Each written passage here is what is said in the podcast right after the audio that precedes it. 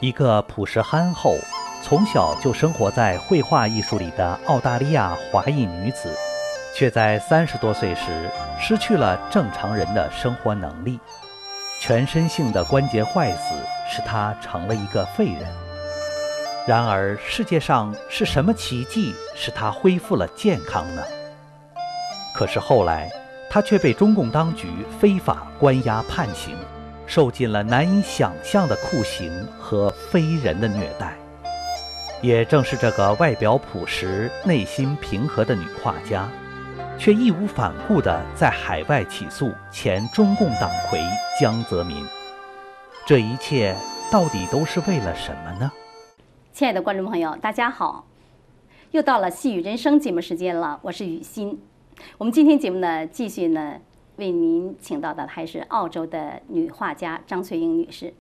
张翠英呢，她目前在澳洲的高等法院起诉前中共总书记江泽民以及前政法委书记罗干，还有六一零办公室一案呢，而引起了人们广泛的关注。那么，作为一名卓有成就的女画家，全家呢又居住在海外，生活安定，她为什么要发起这桩起诉的案件呢？今天啊，继续呢，由张翠英女士呢来讲述她的故事。你好，张翠英女士。你好，主持人，观众朋友们好。好，在上一集节目呢，您又跟我们讲到了您为什么要起诉江泽民、罗干还有六一零办公室，以及呢，您后来是如何哈，就是说到四次到中国啊，被他们抓捕，那么在这个看守所里边做这些非法劳工的产品。今天首先问您呢就是您是一位澳洲公民，那么他们抓捕您是不是要有这个法律上的程序呢？没有，就就非法的。他们有一次呢，四五个男的又高又大的警察逼着我，围着我，然后要让要让我呢放弃澳洲公民的那个。保证书，然后把纸和笔逼着我写，我说我不写，然后他们硬要我写，因为那个我澳洲公民呢，为澳洲政府会保护我，如果我放弃了，澳洲政府就不保护我，因为我要让他们呢给我见我们澳洲领事，他们不但不给我见，还能到第七天他就要说逼着我放弃澳洲公民的那个保证书。他们是怎么说让你放弃的？他说让我拿拿了那个笔和纸，然后呃围着我让我写，我说我不写，然后呃他说你你要写，你你你不写不行。当时呢我就想起了我的嗯中国的法轮功朋友，给送到那个当地啊辽辽宁啊马三家啊还有山东啊有有的用了上百种那个酷刑，后来嗯就给活体呢。摘取器官，谋取暴利。您是说他逼迫您放弃澳洲公民，然后呢，就是可以跟中国的法轮功学员一样对待了？就说你有澳洲的身份，毕竟还有这个澳洲大使馆哈，领事馆在保护你。为了迫害我嘛，为让我放弃法轮功的信仰，所以说他们就让我放弃澳洲公民的权利。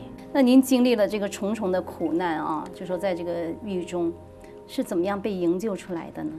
我出来以后，我才知道，因为嗯，海外澳大利亚法轮功学院的研究和我丈夫的研究，还有一个呢，关在一起的那个犯人呢，他写了个信给我丈夫，说让他呢，嗯，十万火急来来救我，如果不救我，那我要给迫害死的。他说他亲亲眼看到了那警察打我的那个场景，他注明说他是一个呃有良心的中国人。哦，您是说这是一个跟您关在一起的一个犯人，然后出去把这个消息告诉了您的丈夫？嗯，对。然后，所以我丈夫呢接到这个信以后呢，就跟当地的议员，还有呃报社啊，澳大利亚的最大的媒体联系，他们都来采访。然后议员呢就开了个动议案，就说要营救呃信仰真善人的法轮功学员。他说那个呃信仰真善人的。法轮功学院我们不管，我们管谁？我们管什么呢？媒体特地到我家呢去采访，但他们看到我女儿那个，这个时候就十四岁，这么幼小，那个，呃，那个妈妈就回来看不到，关监狱啊，所以他们都流着眼泪，他们说我们一定要报道这个消息。所以呢，在这样的情况下呢，我就被营救出了，嗯，活着呢从中国监狱呢回到了澳大利亚。张女士哈，我想请问你的一个问题，就是说，您当时被关在监狱里那个情况，您已经完全跟外边就是跟家人哈都断绝了这个联系了哈。那你有没有想到，万一你出不来，万一这个身体这个生命真的失去了，那你有没有后悔？而且呢，就是说他们这样的抓你，这样的给你酷刑，那你为什么还一定要去呢？就说你本身是一个。安就是这个澳洲的公民哈，一个一个非常有卓有成就的这样的一个画家哈，而且在海外有着那样安定的生活，那为什么一定要就是说让他们这样的迫害？我没有后悔过，因为我的生命呢都是法轮功给的。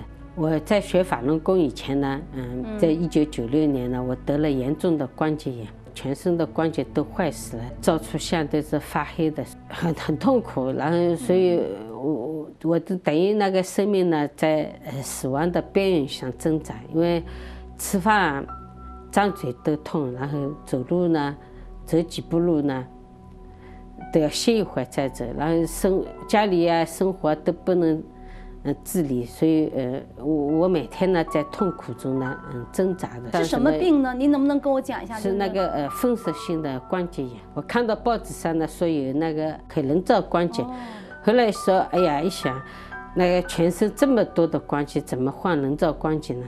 后来看到报纸上有有安乐死，哎呦，我想这么痛苦啊，就，哎，真的生不如死，还不如呃。那个安乐死非常的痛苦，就没有没有办法用语言来表达的。多久啊？哦，很长时间。我想就问你一下，就说您说那个关节都坏死了？嗯，坏死了。他那个到医院去检查，那医院里检查都是呃，全全照出来照相都是发黑的。那医院就说没有什么办法，就帮助您解决这种痛苦病痛。哦，我看了很多名医，就是中医的、西医的。花了好多钱，都是那个呃很 special 的那个医生嘛去看，然后呃花了一万多的澳元大概有，所以每天差不多每天都要往医院里跑，按摩啊推拿，反正各种各样的中医的西医的我都看了，最后我就画画都不能画了，我整天躺在床上，那就就我最痛苦的时候呢，我我丈夫呢。就拿了一份报纸说：“哎呦，说你有救了一个呃法轮功。他说这个这种功呢，嗯，人家称为是呃治病的气功。我也不懂什么气功啊，什么治病啊，什么气功能治病，好像我从来没听到过。我我也没放在心上。然后他呢，嗯，就拉着我呢去去参加那个学习班。大概在一九九七年。”我记得很清楚，因为呃三月二十七号嘛，我丈夫呢就把我呃拉着去了，所以我一去呢就看到啊电视里看到李老师在讲法，看到了李老师讲的那个做好人啊，人生的真谛啊。后来就说这个身体怎么样了？就是您那个整个那个身体几百个关节都坏死了。后来我就呃听李洪志大师的讲法以后呢，我就感到呃要做好人啊，呃提高道德啊。为什么呢？人要得病，人有磨难，根本的原因。随着后来呢，呃，一点点学法、练功啊，看那个转法轮，然后我的病呢，就呃不知不觉的就好了。我就感到很奇怪，我想，哎呀，这个法轮功还这么神奇，怎么病就真的是好了啊？我说，嗯，花了这么多的钱，然后嗯去了这么多的医院都没看好，然后就这样我就。呃，看看书啊，练练功啊，然后呃，就听听李听李听李老师的话，就会那个病好。嗯，哎，我就感到很奇怪，然后呃，身体呢就感到很轻松，变化很大。多长时间？练了多长时间？然后大概一个月时间就感到嗯，病又完全好了。嗯，我我就从来再也不去医院，再也不不吃那个呃药了，那个关节的药我再也不吃了。所以说，您前面有说这个是法轮大法给了您第二次生命，您呢也就有这样的坚强的意志哈，要一定要去中国哈，为法轮功上书哈，就是说要说句公道话哈，用您的话来讲，而且呢又遭受了这样的残酷的酷刑的。那我想我们的节目呢，还回到今节目的主题哈。就是起诉江泽民、罗干和六一零办公室这样的案件下来，那目前这个案子的进展情况怎么样了呢？呃这个案子呢很顺利，因为嗯，接下来呢，我们律师呢表示要申请呢提出那个呃缺席审判。哦，现在案子因为已经嗯通澳洲外交部呢通过呃外交途径呢，把那个案子呢已经诉状送达到那个中国驻坎培拉的那个大使馆，那个叶娜的手中，外交官的手中，他们呢通过他呢转达了转达给那个呃被告。送达这个诉状的法律程序呢已经完成了，嗯在这个期限内，如果被告不予回应的话呢，就要这个处使缺席审判。那么这个期限到了吗？下一步想如何的去做呢？呃，期限呢，嗯、刚到吧，因为我们是七月二十四号完成的，然后到九月二十四号，嗯、然后还有因为法律它有个上诉期，再给他的二十八天的上诉期，所以说，嗯、法院呢也很很很很关心啊，很主动，所以说他给我们给我原告和律师呢都打电话，说让让我们呢，嗯、接下来继续下一步的控告吧。然后我的律师呢表示，呃，那个案子呢很顺利。然后呢，他说他呢准备要提出呢，呃，对被告呢缺席审判。那社会上哈对您这桩起诉案的反响是什么呢？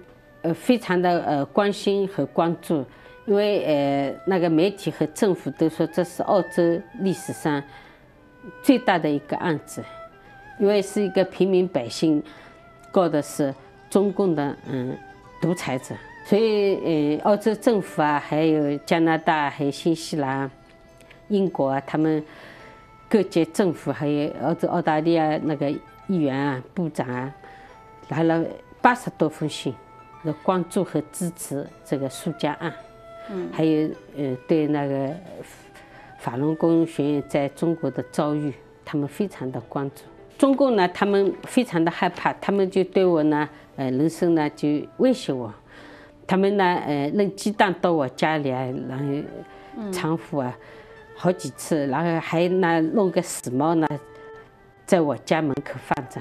所以说，这就是这个案件的来龙和去脉哈。我想观众朋友呢，可能也都听明白了哈。那么接下来呢，我们来一点轻松的话题。那我们先休息一会儿啊，等一会儿再回来。华裔国画艺术家张翠英女士，二十岁出头，获全国书与画以诗争画比赛二等奖。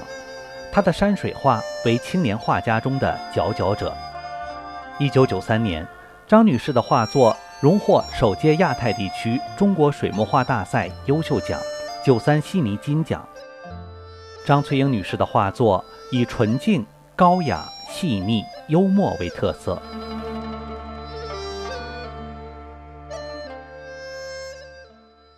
好了，观众朋友，继续回到《戏语人生》节目的现场啊。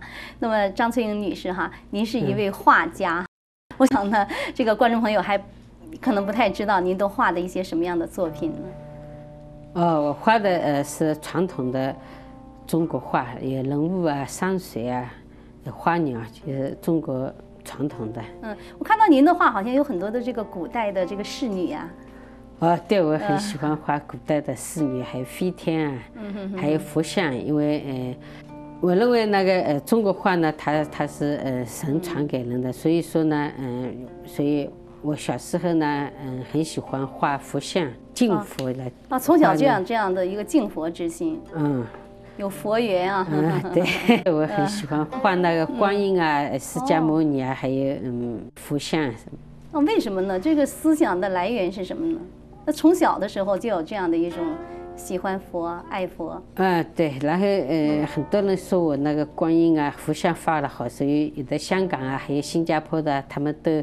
有的来请我画，看您胖胖乎乎的，有一点佛缘啊。那您的成长过程哈，您能介绍一下吗？您是怎么样达到今天这样艺术的造诣的呢？哦，我从小呢跟那呃中国的那老画家，我从小喜欢画画。有一次呢，嗯，我画画呢，然后嗯，因为中国画嘛，然后我们要宣纸，我们家呢，嗯。这个时候没有宣纸，我就呢用那个一般的纸呢，就放在水里泡一下，然后等半干的时候呢，画画了，就好像很像那个中国画。后来我老师看了以后呢，还还把我的画呢送到呃区里去展览。这时候我就读小学四年级。哦。那展览还得了奖，奖我就嗯很高兴。然后我老师呢看我呢，嗯在中国画上也特别的嗯灵气和天分呢，就把我介绍给呃沈子成的老师。然后他是呢呃一流的大画家。然后然后沈子成看了又又把我介绍给呃钱君桃。所以呢当时呢嗯我就跟他们学画，然后他们常常。嗯，就告诫我说，那要要做，因为中国画呢，他也要做好人，要做道德高尚的人呢，你才能画出神品来。所以他们呢，嗯，每次呢都告诉我，要要要注重那个嗯道德的修养，要做好人。所以说，嗯，才能画出好的作品。否则呢，嗯，就因为技术呢，人人都会学，人人。这么多的画家，你要脱颖而出，你就要先做好人，才能嗯，能和人家画的就不一样，就能画出神品来。嗯，就说你从小十几岁的时候就被你的老师推荐给这样的名师指导您、指教您哈。嗯，对。那看来您您的这个小学的老师呢，也是一位颇具。慧眼啊，这个颇具匠心的老师啊，有这样的老师也是您的幸运哦。嗯，对。那您能谈谈您对这个中国传统画的理解吗？啊，中国传统呢，嗯，它它是主要教人呢，嗯，画，然后很安静的。你画了以后呢，他这个学了中国的传统画以后，我就个人体会，他是，呃，注重内心的修养，然后。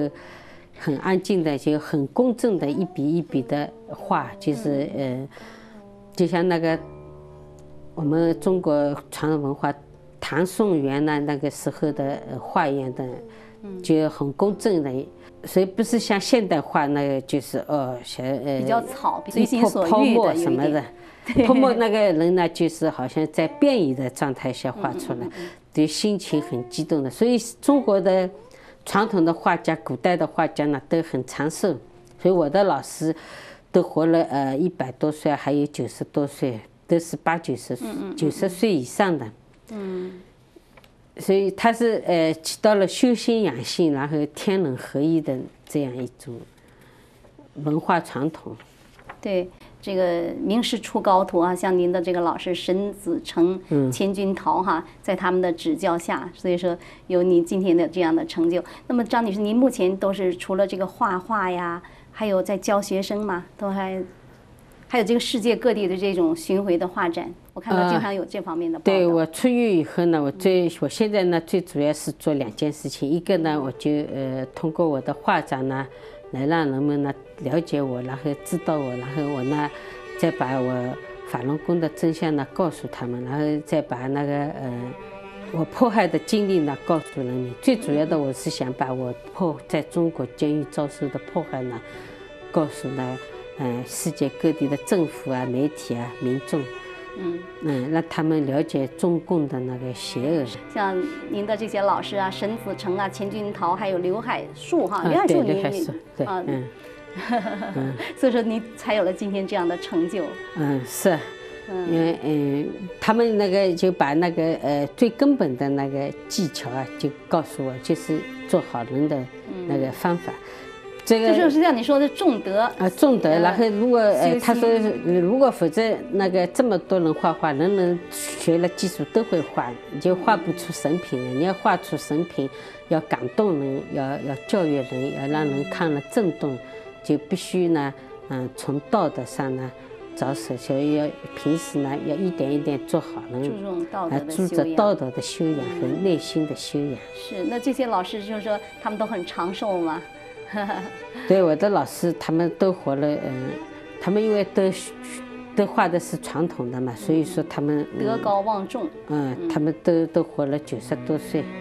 可是呢，在在那个呃中共那个文化大革命的时候呢，他们都给打成了右派，然后他们都下放到那个农村啊，然后甚至把他们那个画的很名贵的名画嘛，然后很细的那个画都撕掉了，所以他们一回想起都心很痛，嗯，都下放到农村就不能再画画了。嗯嗯嗯，就是像他们的画儿，可能在文革当中也都这迫害了，对对然后他们家里收藏的名画都给没收了，特别是那个呃钱君桃，他收藏的等于要好几千吧，那个名画都给没收了。没收了，嗯都被中共没没收了。嗯，嗯，然后所这些画儿，以后来嗯，后来虽然嗯平反以后呢，有归归还给他们吗一点点，嗯可是十分之一都不到，等于百分之那个之一吧。